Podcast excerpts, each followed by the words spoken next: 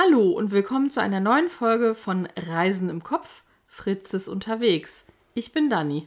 Und ich bin René. Und wir haben heute mal wieder ein Foto für euch mitgebracht. René, was siehst du denn da so? Ein paar Hütten äh, vor Wald und davor nochmal irgendwie Gebüsch. Und ich weiß auch ganz genau, wo das war. Nein, ich weiß nicht ganz genau, wo das war. Ich weiß noch, dass das äh, am Anfang des Pumalin Nationalparks war in Chile. Ähm, aber ich weiß nicht mehr, wie der Ort oder die, die Halbinsel oder was hieß, wo wir da gelandet sind. Also der Ort nennt sich Caleta Gonzalo. Der liegt an einem Fjord und äh, es ist ziemlich schwierig dorthin zu kommen. Man kann nämlich nur mit einer Fähre dorthin kommen. Und ab da gibt es eine Gravel Road weiter nach Süden. Also um euch mal zu erklären, wo Caleta Gonzalo ungefähr liegt. Ähm, Puerto Montt ist eine große Hafenstadt, die ziemlich genau in der Mitte von Chile liegt. Chile ist ja ein sehr langes und schmales Land.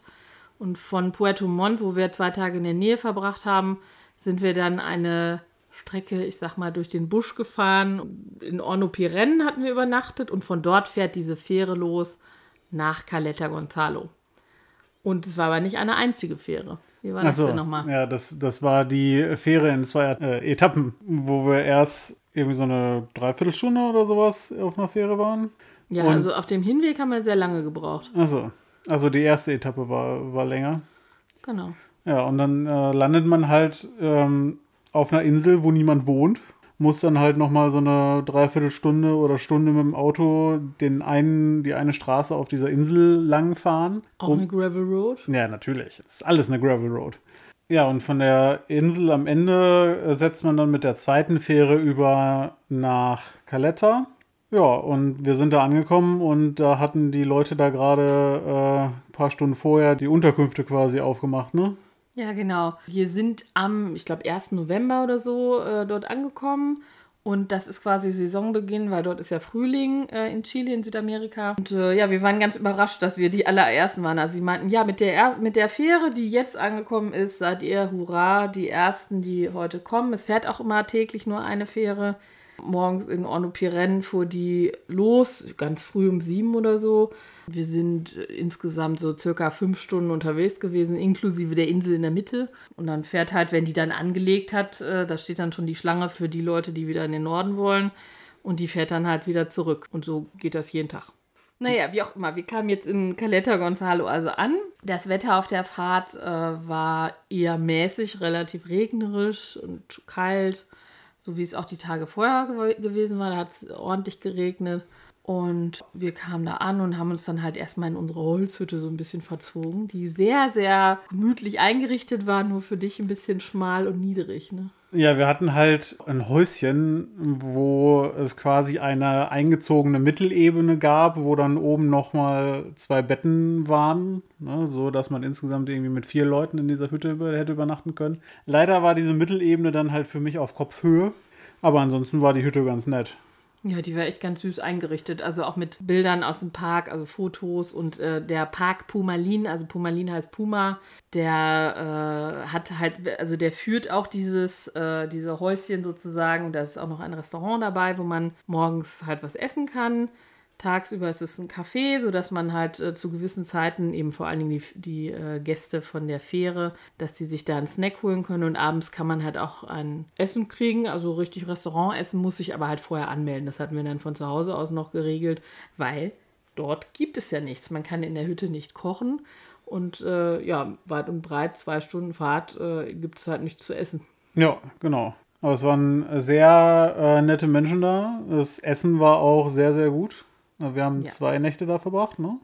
Genau. Ja, und die waren super, super nett, weil ich hatte da, da kann ich mich noch dran erinnern, wegen des schlechten Wetters äh, und des sehr kalten Wetters hatte ich mir irgendwie eine Blasenentzündung zugezogen und da war ja nun niemand und nichts in der Nähe.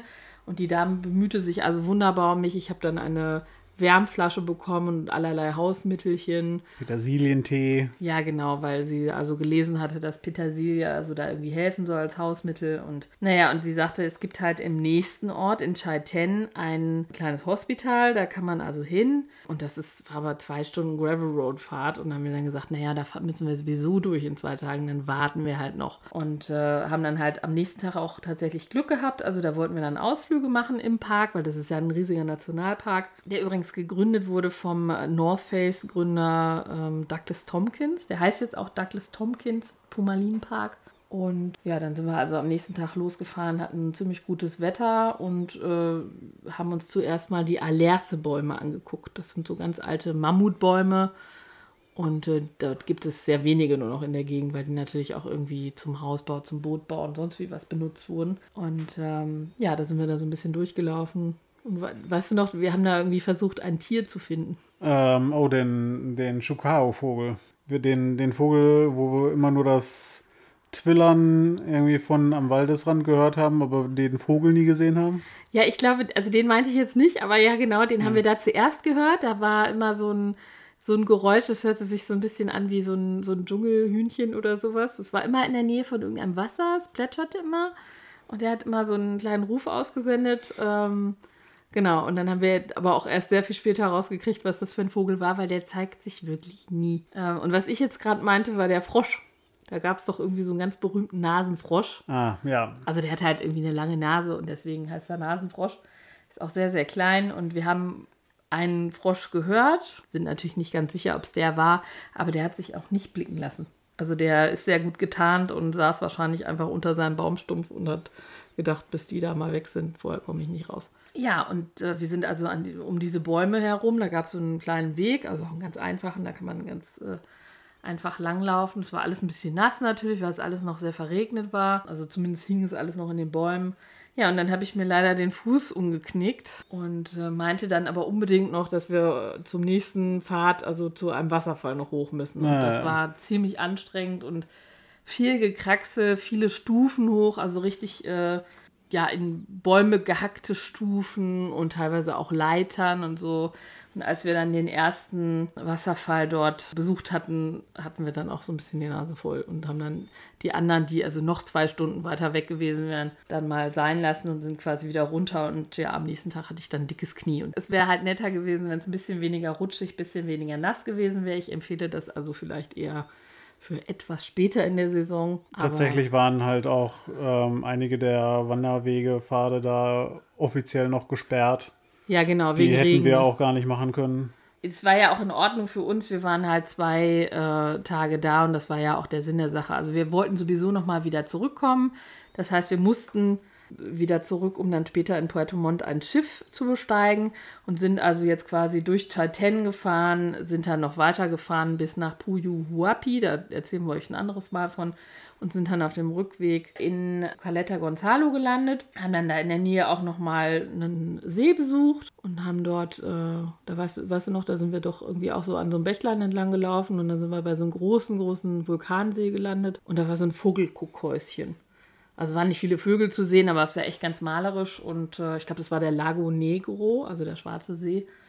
Naja, und dann sind wir am Ende also in Caleta Gonzalo wieder gelandet und äh, waren, glaube ich, auch die Ersten da in der Schlange für die, für die Fähre des Tages und ähm, sind dann nochmal rein, haben uns was zu essen geholt und sind dann nochmal mit einem großen Hallo begrüßt worden von der Chefin, die uns dann wiedererkannt hatte und uns noch eine schöne Reise gewünscht hatte. Und auf dem Rückweg war tatsächlich richtig gutes Wetter. Also wir haben dann äh, auch auf der Fähre richtig viele Fotos machen können. Da war also wunderbare Aussicht rechts und links.